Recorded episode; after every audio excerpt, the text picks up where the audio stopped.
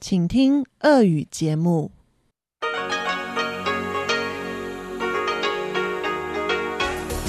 В эфире Международное радио Тайваня. Здравствуйте, дорогие друзья! Вы слушаете Международное радио Тайваня в студии у микрофона Чечена Кулар. Сегодня 27 августа, пятница. В получасовой программе передачи вы услышите выпуск новостей и передачу Андрея Солодова перекрестки истории. Ну а если вы настроились на частоту 9590 килогерц и слушаете часовую программу передач, то вы также услышите передачу Анны Бабковой «Вкусные истории» и повтор передачи Владимира Малявина «Всемирный Чайна-таун». Оставайтесь с нами.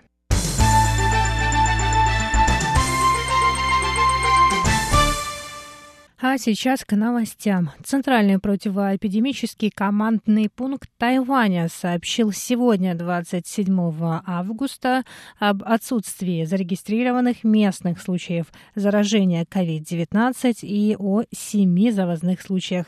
Также стало известно об одном умершем пациенте. Стало известно, что семеро зарегистрированных в этот день больных прилетели из Швейцарии, Соединенных Штатов Америки, Индонезии и Индии в период с 13 по 25 августа. Умерший пациент – мужчина старше 60 лет с хроническими заболеваниями. У него симптомы проявились в конце июня.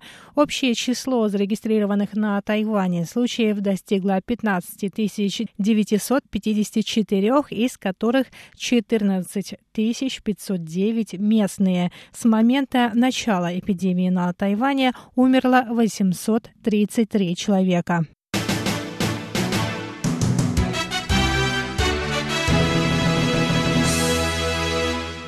Министерство иностранных дел Китайской республики Тайвань осудило сегодня террористические атаки в столице Афганистана Кабуле.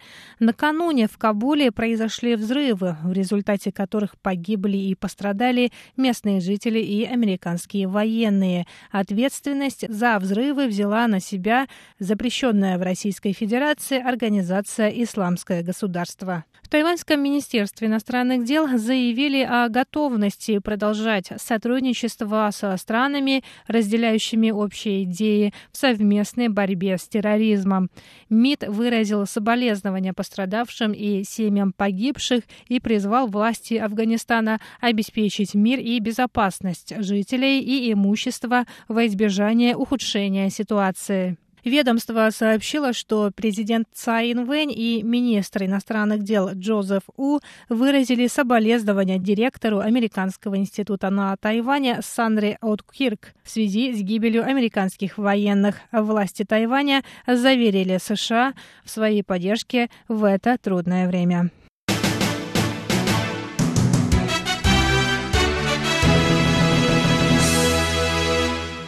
Министр здравоохранения Тайваня Чен Ши Джун сообщил сегодня, что около двух миллионов доз вакцины Pfizer будут доставлены на остров в конце августа или в начале сентября. Чень рассказал, что эта партия предназначалась китайской фармацевтической компании Shanghai Fosun Pharmaceutical, но китайская сторона от нее отказалась. Чень также сказал, что на упаковке вакцины написано название китайской компании. Из-за того, что эта вакцина не получила разрешения на экстренное применение в Китайской Народной Республике, партия, которую должна была купить китайская компания, стала доступна другим странам.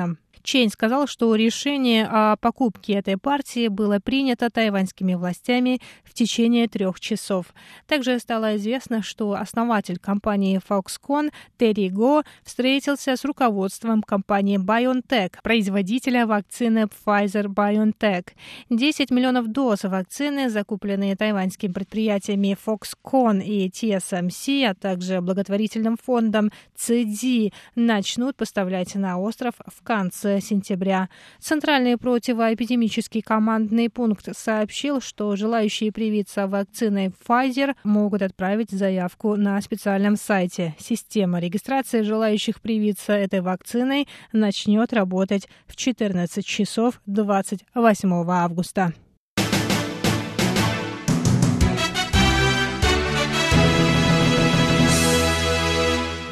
Вице-президент Китайской республики Тайвань Лай Цинде привился сегодня, 27 августа, первой дозой тайваньской вакцины Медиджен. Изначально Лай планировал привиться другой тайваньской вакциной, разработанной United Biomedical, но она пока не получила разрешения на экстренное применение.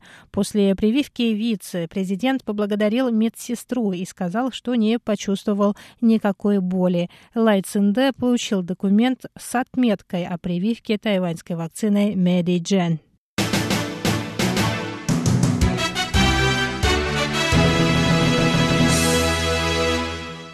Совет по делам сельского хозяйства и депутаты законодательного юаня Тайваня предложили ужесточить наказание за контрабанду животных. Это произошло после того, как власти были вынуждены усыпить 154 кошек ввезенных незаконно на остров на прошлой неделе, что вызвало широкий резонанс в обществе. Законопроект будет отправлен на рассмотрение в сентябре.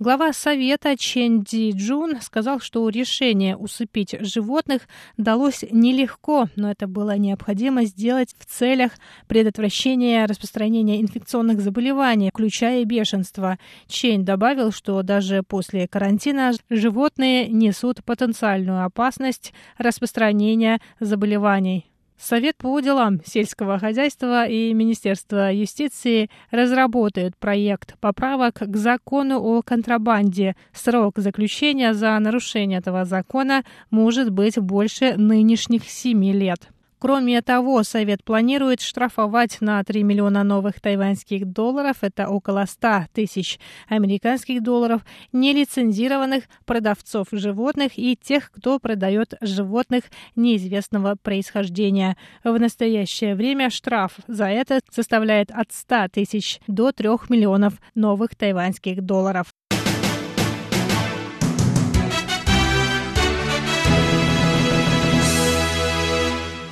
Дорогие друзья, это был выпуск главных новостей этой пятницы. Новости подготовила Чечена Кулар. Ну а далее вы услышите передачи «Перекрестки истории» с Андреем Солодовым, «Вкусные истории» с Анной Бабковой и повтор передачи Владимира Малявина «Всемирный Чайнатаун». Ну а я с вами на этом прощаюсь. Желаю вам хороших выходных и хорошего отдыха.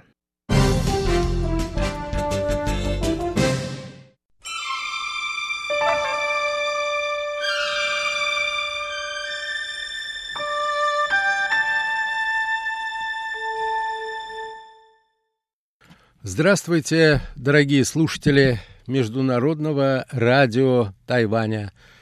В эфире еженедельная передача из рубрики «Перекрестки истории».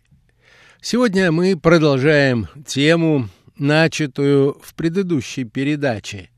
А в ней, если вы помните, речь шла о первых попытках налаживания – дипломатических отношений между новым государством, только что появившимся на международной арене, которое называли Советская Россия, и другим государством, крупнейшим соседом России, Китаем, который к этому времени был уже не цинской монархией, а китайской республикой.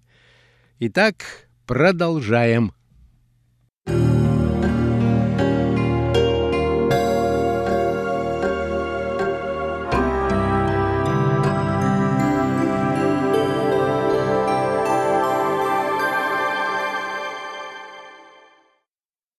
В январе 1918 года заведующий Восточным отделом Комиссариата по иностранным делам Советской России Воскресенский нанес визит китайскому посланнику Ли Шиджуану, во время которого пытался выяснить отношение китайской стороны к таким важным для советской России вопросам, как Россия и тому, что в марксистской терминологии принято было называть мировым империализмом.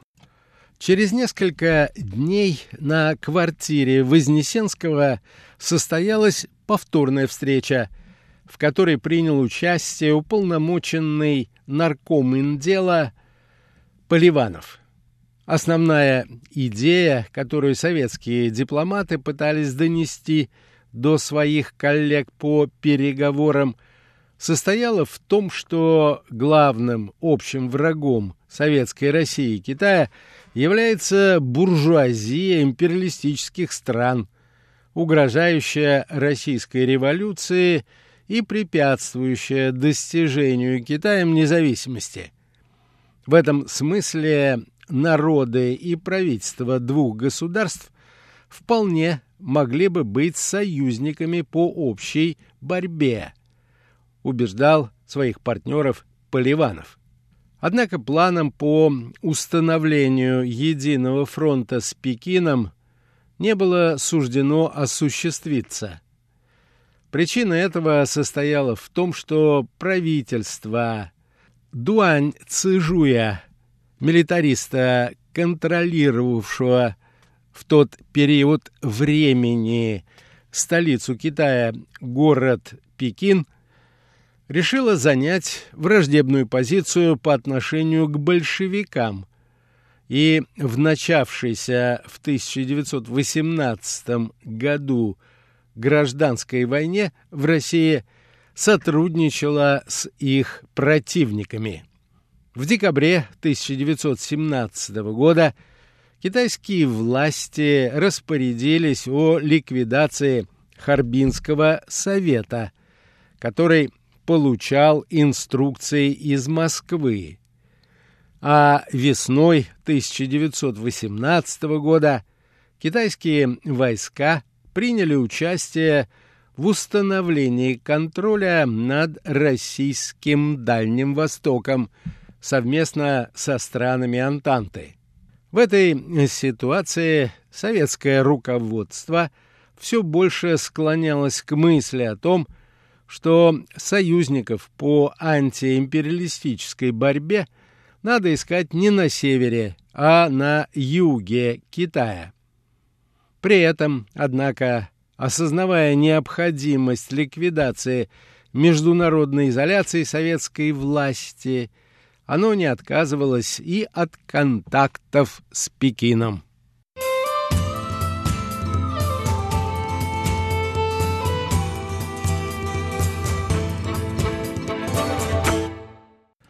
Именно об этом шла речь в обращениях советского правительства к народу Китая 1919-1920 годов, которые в литературе временами принято называть «Декларацией Карахана» по имени главного советского переговорщика – в обращении правительства РСФСР к китайскому народу и правительством Южного и Северного Китая, а это июль 1919 года, говорилось об отказе от российской доли боксерской контрибуции, особых привилегий российских предпринимателей в Китае, а также прав экстерриториальности российских подданных.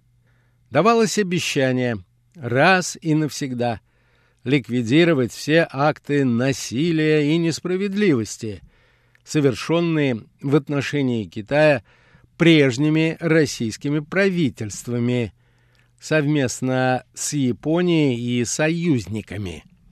В обращении правительства РСФСР к правительству Китайской Республики от сентября 1920 года был подтвержден отказ от российской доли боксерской контрибуции и прав экстерриториальности.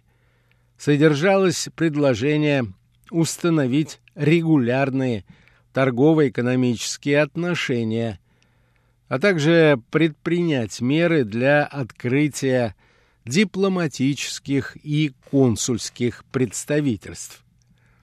Несмотря на то, что Советская Россия возлагала особые надежды на сотрудничество в антиимпериалистической борьбе именно с Суниценом и его сподвижниками, большевики стремились добиться признания и установить дипломатические отношения прежде всего с международно признанным пекинским правительством. В России полыхала гражданская война, исход которой был далеко не предрешен. И в этой ситуации правители Северного Китая, поддерживавшие тесные связи с западными державами, не стремились ускорить этот процесс. Пекинское правительство продолжало считать официальным представителем России в Китае князя Кудашева, который еще в ноябре 1917 года отказался сотрудничать с новой властью в России и распорядился оставлять без ответа все телеграммы за подписью Народного комиссара по иностранным делам Советской России Троцкого.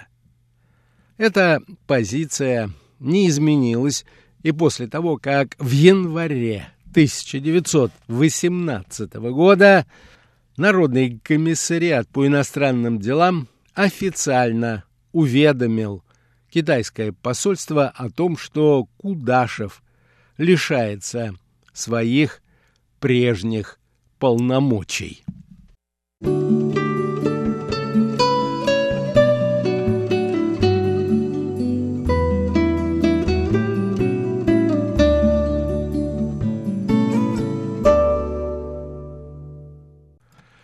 Пионерам в практических попытках установить дипломатические отношения с пекинским правительством в этой непростой ситуации выступило не центральное большевистское руководство, а власти, созданной весной 1920 года Дальневосточной Республики, сокращенно ДВР.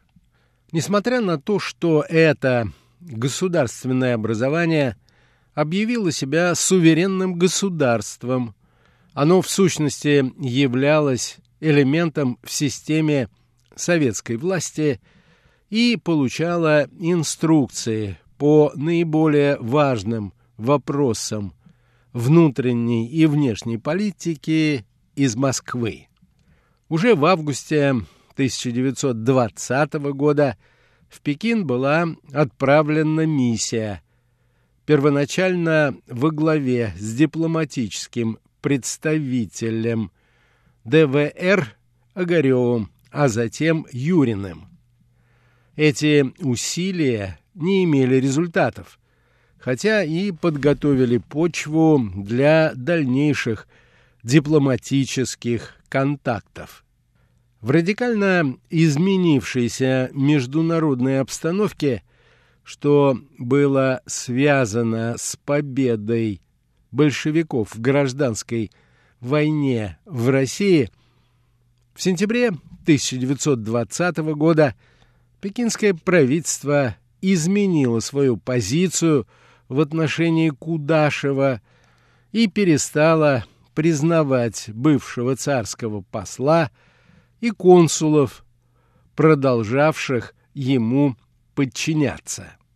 Новые попытки установить дипломатические отношения с Китаем были предприняты уже правительством РСФСР.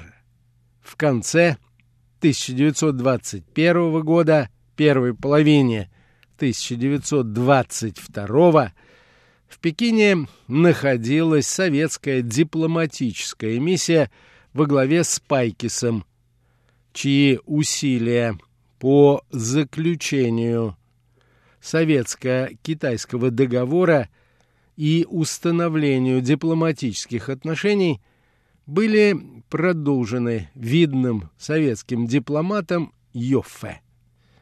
Именно миссии Йоффе август 1922 январь 1923 годов удалось подготовить почву для подписания Советско-Китайского договора 1924 года, совершенного во время визита в Китай следующей советской делегации под руководством заместителя наркома по иностранным делам Советской России Карахана. Пекинское правительство предвидя скорое завершение гражданской войны в России не в пользу сил, боровшихся против большевиков, с весны 1920 года также стала предпринимать попытки установления контактов с Москвой. В марте 1920 года Пекин направил в Россию миссию во главе с генералом Джаншилинем, которая с перерывами продолжалась до декабря того же года. Несмотря на то, что добиться прорыва в установлении дипломатических отношений не удалось, прежде всего в силу меняющейся политической ситуации в Китае и давления на Китай со стороны западных держав – Москва согласилась принять китайских консулов в столице Советской России, а также в Омске и Иркутске. Китайское же правительство в тот период не сочло возможным пойти навстречу стремлению Москвы направить консульских представителей в Пекин, Шанхай и Гуанчжоу.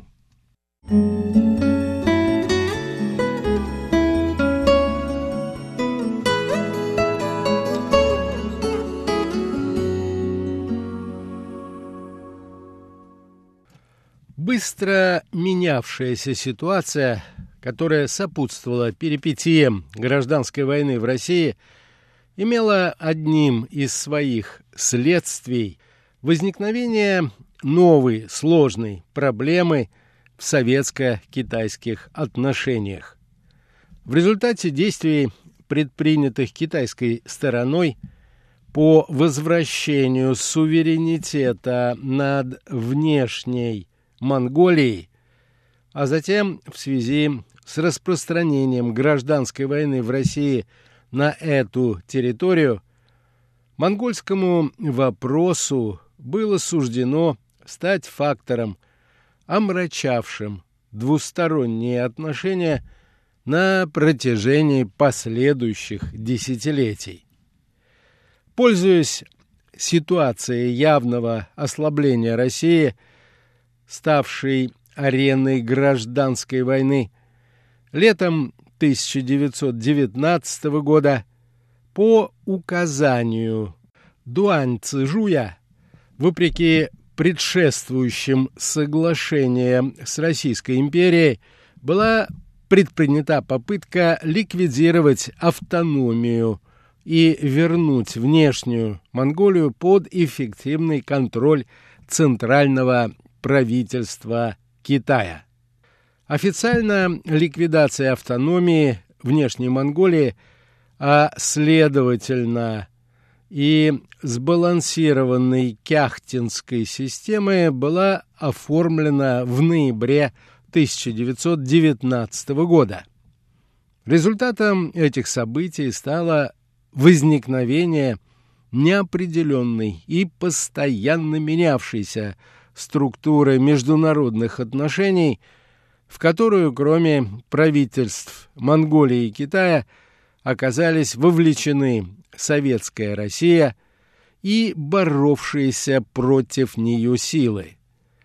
К их числу принадлежали Омское и Читинское правительства, режим атамана Семенова, имевшие собственные представления о будущем Монголии, а также Япония, которая стремилась использовать Семенова и пан-монголийские настроения в самой Монголии для распространения своего влияния на Дальнем Востоке.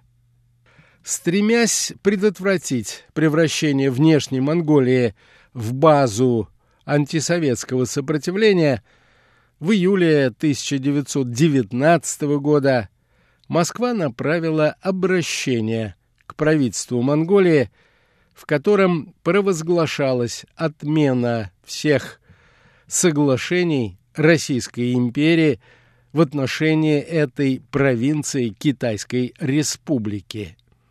В этом документе говорилось также о ликвидации концессий и передаче имущества царской России монгольскому народу. Однако самым примечательным было то, что в документе содержалось предложение установить равноправные и официальные отношения между Советской Россией и Монголией.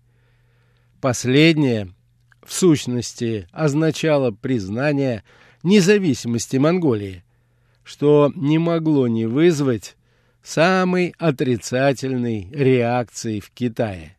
Впрочем, это обращение стало известно правительству самой Монголии лишь в 1920 году – и не оказала существенного влияния в тот период времени на отношения между Россией и китайскими властями в Монголии. Тактически они даже сотрудничали друг с другом в борьбе против атамана Семенова, являвшегося проводником японского влияния.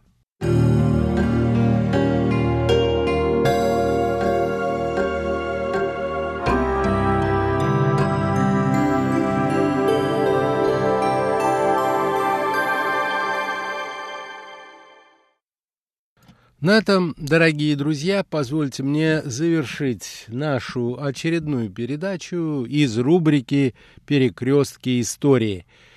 Сегодня я продолжил тему, связанную с первыми контактами между представителями Советской России и Китайской Республики. В следующий раз мы продолжим эту тему. Всего вам доброго, дорогие друзья. До новых встреч!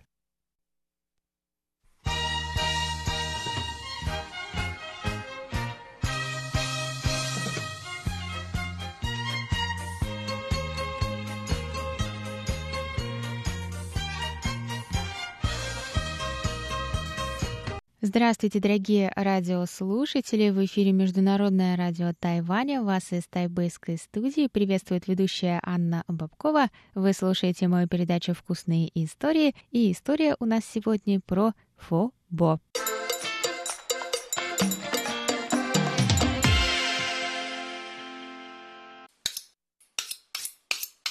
Фобо – это блюдо вьетнамской кухни. Это Суп на говяжьем бульоне с рисовой лапшой и тонкими ломтиками говядины. Ну и, конечно, с большим количеством свежей зелени.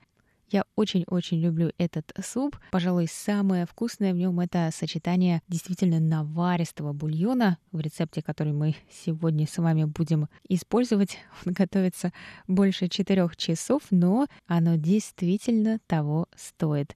И контраст вот этого наваристого мясного бульона с свежей, еще хрустящей на зубах зеленью, которую насыпали в суп горячий буквально перед подачей, это, конечно, что-то удивительное. Очень ароматный, очень вкусный суп. Ну и, насколько я знаю, сейчас он уже знаком куда более большому кругу людей и на Западе. Так что сегодня я представляю вашему вниманию совсем не сокращенный и непростой путь к идеальному фо-бо. Что ж, берите ручки, бумажки и записывайте рецепт.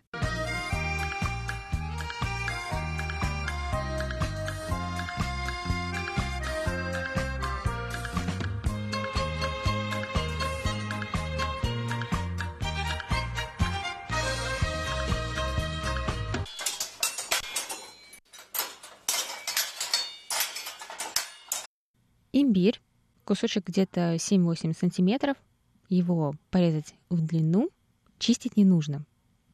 Две головки лука, очищенные, 2,5 килограмма говяжьих костей или суставов, 900 грамм говяжьей лопатки, разрезать на два куска. Нам также понадобится зеленый лук, две штуки. Его нарубить можно сделать помельче, если вам так нравится, а можно на более длинные полосочки. Это довольно часто встречается в азиатской кухне.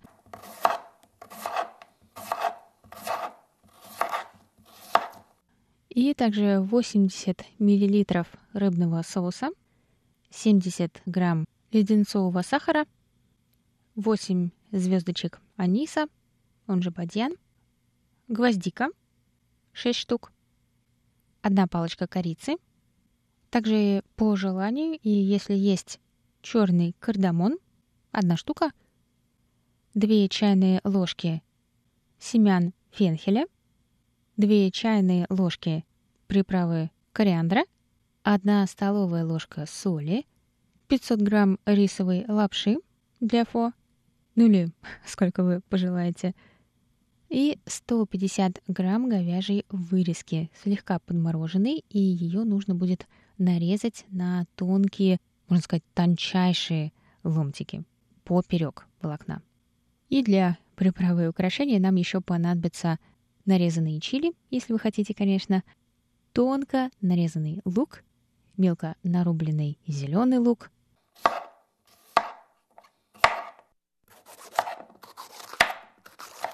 кинза, базилик, дольки лайма и пророщенный маш – он же известный под названием Бабы Мун.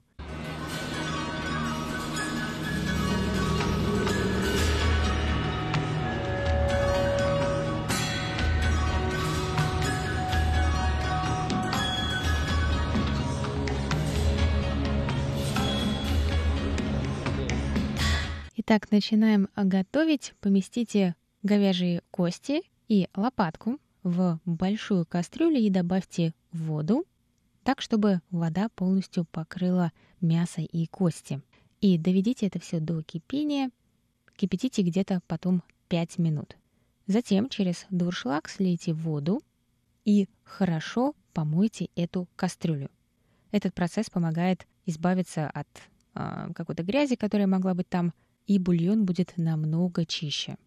Затем, ну или в это время, обожгите имбирь и лук можно, например, взять щипцы и держать имбирь и лук, ну, по очереди, над открытым огнем. Так что если плита у вас газовая, это как раз будет очень удобно и можно прямо сверху положить. И дайте им обжечься буквально пока они не станут ароматными и слегка черными. То есть черный цвет здесь нам тоже нужен, это нормально. И должно это занять где-то 5 минут и затем аккуратно сполосните, чтобы у нас потом нигде не болтались черные кусочки пепла. Мы их смоем, а вкус у нас и аромат останется. Затем в чистую кастрюлю добавьте 4-5 литров а, свежей воды и доведите до кипения. И после этого поместите сюда снова кости и мясо, и теперь туда тоже добавьте наш имбирь и лук. И к ним После этого добавьте зеленый лук, рыбный соус и сахар. И уменьшите огонь до маленького и так дайте ему медленно покипеть, пока мясо не станет нежным, и это где-то в течение 40 минут.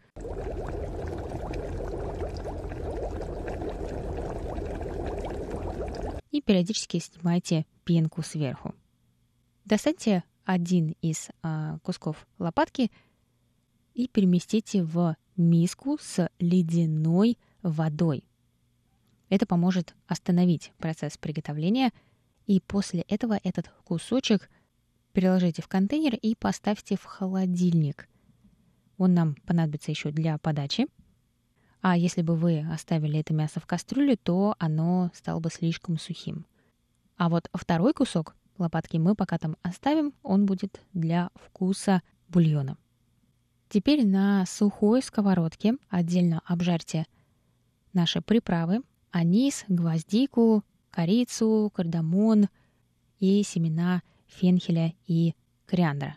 На небольшом огне, где-то 3 минуты, пока не почувствуете яркий аромат. И потом заверните это все в марлю, аккуратно завяжите и бросьте этот мешочек со специями к нашему бульону. Накройте его крышкой и оставьте его медленно кипеть еще на 4 часа.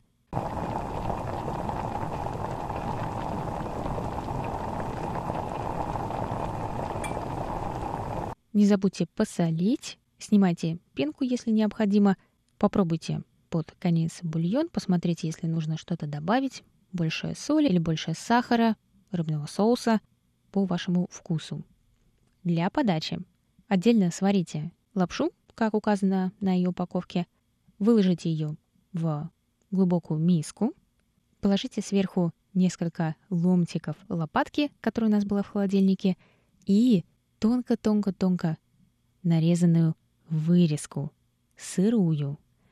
Выложите это все сверху на лапшу, доведите до сильного кипения бульон и половником вылейте сверху.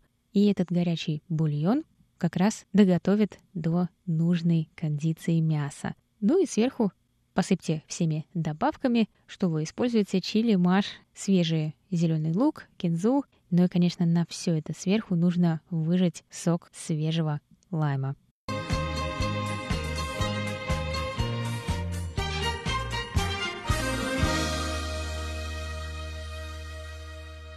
Вот и все, дорогие друзья. Такой вот суп, который собирается под конец у вас прямо в тарелке. Мы с вами сегодня приготовили фубо или вьетнамский говяжий суп с рисовой лапшой и зеленью. Надеюсь, вам было интересно, и вы попробуйте что-то подобное. Конечно, такое большое количество необычных специй не всегда все получается вместе собрать, так что много из этого можно, конечно, и опустить. И в этом рецепте, например, не использовался черный перец, а вот небольшой вьетнамский ресторанчик рядом с моим домом всегда щедро сверху посыпать все черным перцем. Так что экспериментируйте, и главное, чтобы вам нравилось. Ну а мне пришла пора с вами прощаться. Это были вкусные истории с Анной Бабковой. До новых встреч, приятного вам аппетита и пока-пока.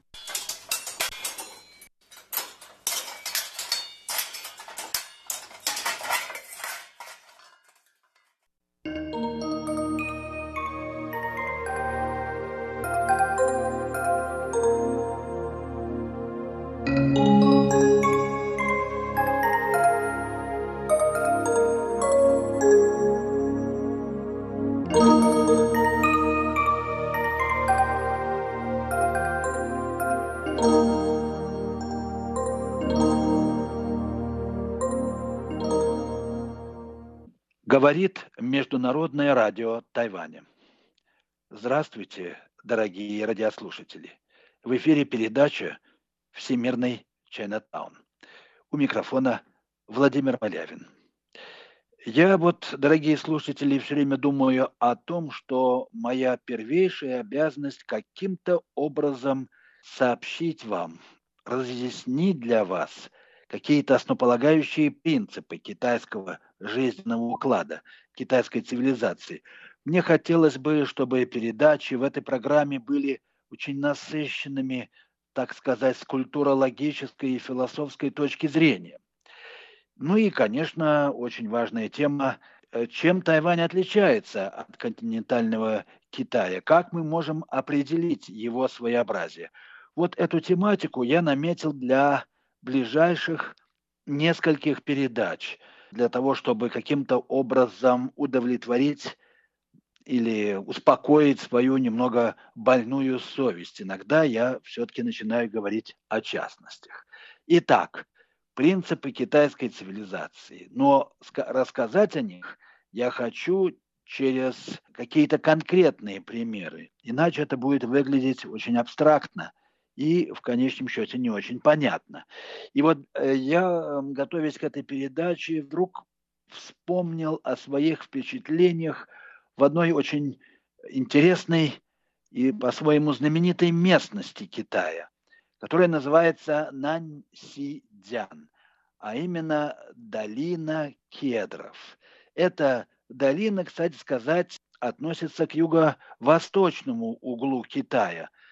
И э, вот эта южная часть провинции Джидзян находится совсем недалеко от Тайваня. В сущности, в культурном и геополитическом отношениях это э, разные части одного целого, в своем роде, конечно, э, если не вдаваться в э, тонкости политики.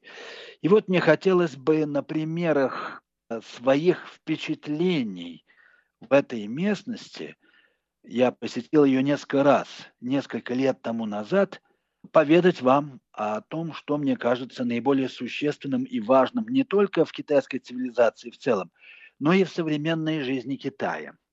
Вообще говоря, Нансидзян является в своем роде классическим китайским пейзажем, китайской местностью. Если вы попадаете туда, вы видите вокруг себя изгибающиеся, словно драконы, горные хребты, которые рядами уходят вдаль, точь в точь, как на китайских пейзажах. И это не случайно, потому что именно здесь, в этой местности, в древних китайцах, где-то в первые столетия нашей эры, а если еще точнее в четвертом-пятом веках, пробудился интерес и вкус к созерцанию пейзажей. Именно здесь заразилась лирическая пейзажная лирика Китая, поэзия Китая. Одним из ее основоположников считается поэт Селинь Юнь, который жил в V веке. И, между прочим, недалеко э, от этой долины стоит посвященный ему памятник. Ну, правда, никакого отношения к историческому Сильнюню, как и в большинстве случаев, когда мы говорим о современных памятниках Китая, он не имеет памятник исполнен в таком революционно-романтическом, китчевом а, отчасти стиле. Надо сказать, что это характерная э, особенность современной китайской жизни. Так вот, пейзажная лирика и пейзажная живопись зародились именно здесь, и это тоже не случайно, потому что мы видим здесь все характерные черты, классические черты китайского пейзажа. Вот эти изгибающиеся горные хребты, там и сям причудливые валуны и утесы, с отвесных скал низвергаются прозрачные струи вод, извилистые тропинки ведут вас куда-то вглубь гор и возносят на гребни гор или увлекают в пропасти. Теперь вы даже можете пройти здесь по висячим мостикам над бездной а курчавая поросль превращает горные склоны в мохнатые бока неведомых чудовищ. Тут есть и пещеры с их таинственным полумраком, а пещера очень важная, конечно, часть китайского ландшафта. И эта пещера, которую Китае называли Тонгтень, то есть провал в небеса, она ведет нас в потусторонний мир – заводит куда-то глубоко в э, изначальную пустоту этого мира. Здесь тоже имеет очень большое, большое значение. Самая знаменитая пещера в этих краях в Нансидзяне, так называемый утес господина Тао. Здесь в VI веке жил ученый даос по имени Тао Хунзин, очень известная фигура в истории китайского даосизма, а в свое время, когда при его жизни, его прозвали – канцлер, живущий в горах, что тоже само по себе является традиционным идеалом для ученой элиты Китая. Быть министром, живя в горах. Вот китайский идеал. Быть министром, живя в уединении, в лесу и так далее. И я отчасти тоже следую этому идеалу, отдаю ему должное. В России я живу под Москвой, прямо на краю большого леса, недалеко от Большой Москвы. Итак, этот Тао Хунзин имел несравненный авторитет, а сам, сама его пещера выглядит как огромный грот с бурым слоистым потолком и разводами на нем, которые неотразимо напоминают клубящиеся облака. Ну, становится понятным, что привлекло сюда человека Дао по китайским э, представлениям. В этой пещере мы погружаемся, так сказать, в небесные заоблачные небеса. А теперь здесь соседствует и мирно соседствует сразу три храма. Даосский, буддийский и храм, посвященный неким просвещенным чиновникам. Стало быть, конфуцианский. О единении трех учений Китая можно прочитать, конечно, в любой книге об этой стране, но столь наглядный образ этого единства я увидел тогда впервые. Итак, китайцы, конечно, не были бы китайцами, если бы ограничились ролью созерцателей природы. Пейзажи кедровой долины лишь подсказывают то, что мы уже давно можем ощутить, с древности можем ощутить в китайском искусстве. Китайцы искали в мире единение человека и природы, так, чтобы между сознанием и миром ощущалась прочная внутренняя связь, внутренняя преемственность. Эта преемственность выражается именно в пределе всех вещей. Вот здесь мы э, называем первый важный пункт – превращение. В превращении вещи все равны, но не как вещи сами по себе, а по пределу своему существованию. То есть вещи равны в моменте своего превращения. Это означает, что они равны в моменте своего отсутствия. И вот это отсутствие дает нам другой очень важный принцип китайского мировоззрения – пустота. В превращении ведь ничего нет, но это не значит, что там все есть только ничто. Нет, эта пустота вмещает в себя все множество вещей в мире и уравнивает их. Вот, я бы сказал, главный секрет китайской философии, китайской мудрости вообще. И, наконец, третий принцип, наряду с превращением и пустотой, о котором я тоже только что сказал, э, говоря о пещере господина Тао Хунзина, великого даоса, который жил в шестом веке в Южном Китае, это принцип внутреннего. Все существует только внутренне, внутри. Жизнь зарождается внутри. Сила исходит только изнутри наружу. Реально только внутренне. Пещера, как мировая утроба, э, порождающая жизнь, вот и представляет собой очень ясный и четкий образ вот этой внутренности, которая порождает жизнь, в которой происходят все превращения, и в пустоте которой все свершается.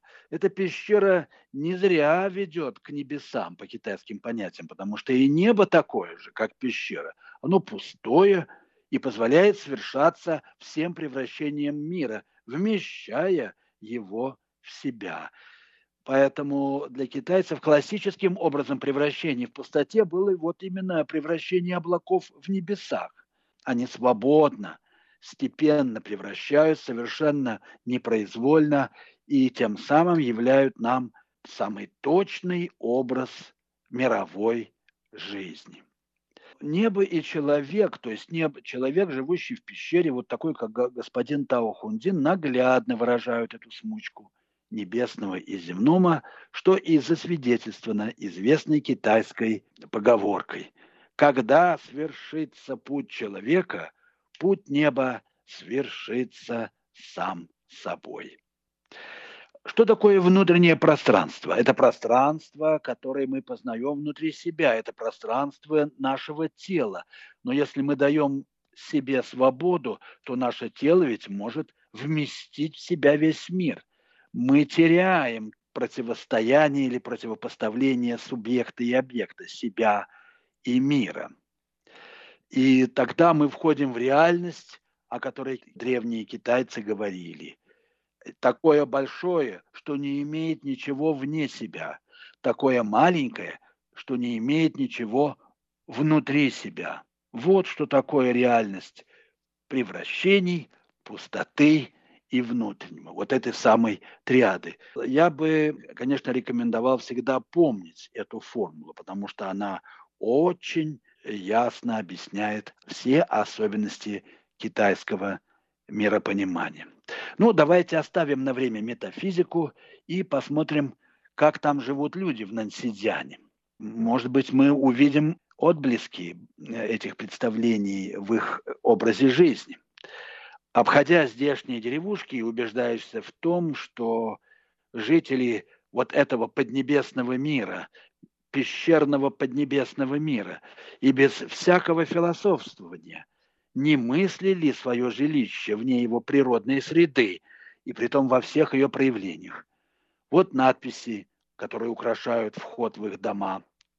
Например, «Счастливое место дома. Рядом темные горы. Откроешь ворота, выходишь к зеленым водам. Двухскатные, словно захваченные ритмами самого неба, крыши домов и двойные ворота усадеб напоминают о принципах китайского мироздания и одновременно мистического посвящения в его тайны, которое требует двух фаз, двух стадий – оставить и еще оставить, дойти до вершины и еще подняться, услышать звук и понять его нужную вариацию. И поэтому неудивительно, что это пространство оставления высвобождения всего сущего артикулируется именно пустотой. В нем два центра, один скрывается в другом. Пустота главного зала дома, где находится домашний алтарь, она каким-то образом перекликается с пустотой двора, где ведь центр тоже является пустым, и зовут его китайцы небесным колодцем. Самая сердцевина неба открыта непосредственно небесам. Ну что же, из сказанного я бы сделал один простой вывод. В китайском миросознании все есть там, где ничего нет. Отсюда любовь китайцев к кривизне и складчатости, свернутости и слоистости пространства, ко всем этим экранам и ширмам, которые ограничивают физическое видение только для того, чтобы в человеке пробудилось зрение внутреннее, духовное. И это означает, что китайское искусство видения есть способность видеть всегда иное и всегда иначе. Здесь не обойтись без сна, без грез, без творческого воображения. Из века в век, например, ученые-мужи Китая упорно рисовали картины или даже строили свои сады, руководствуясь образами, увиденными во сне.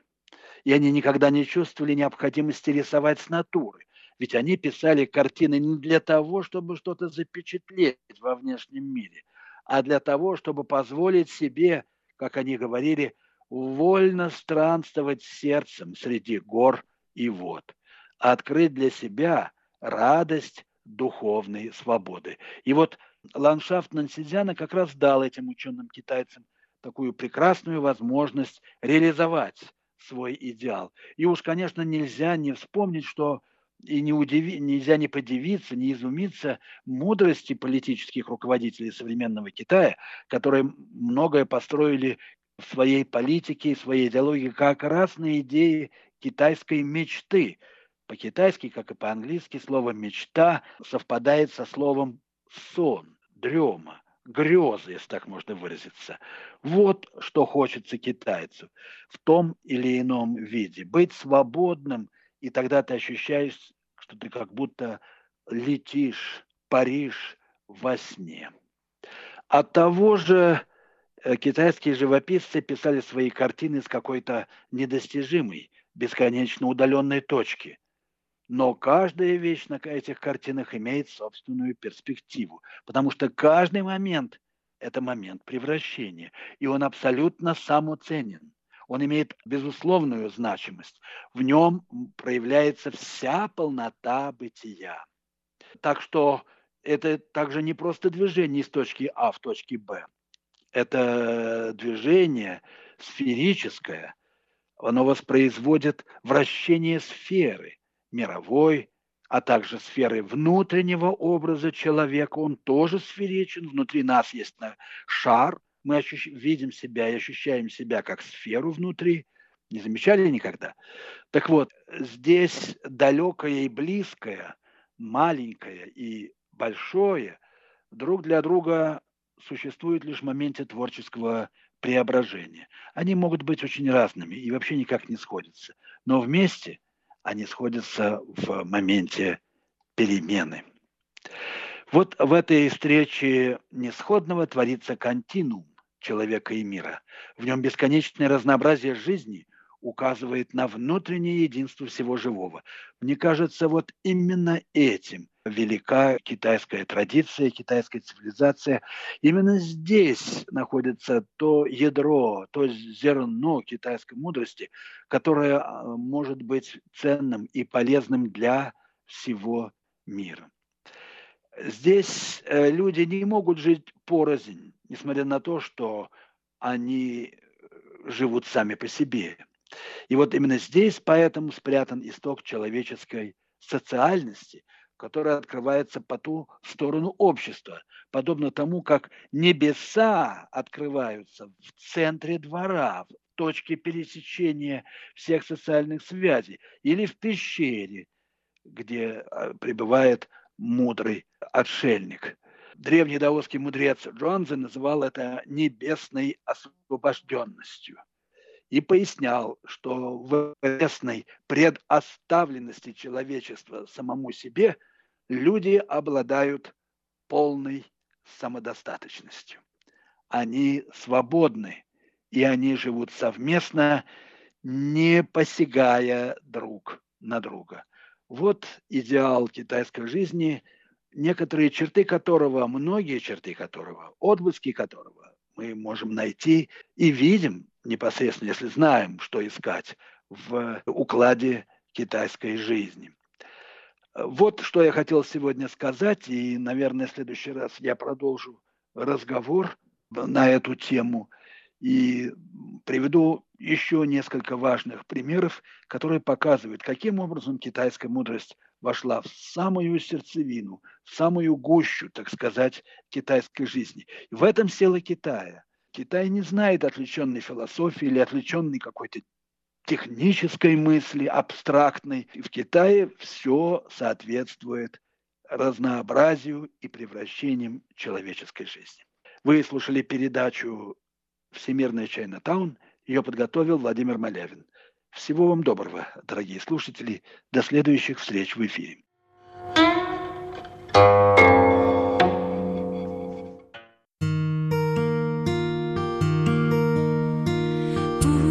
无限的爱，向全世界传。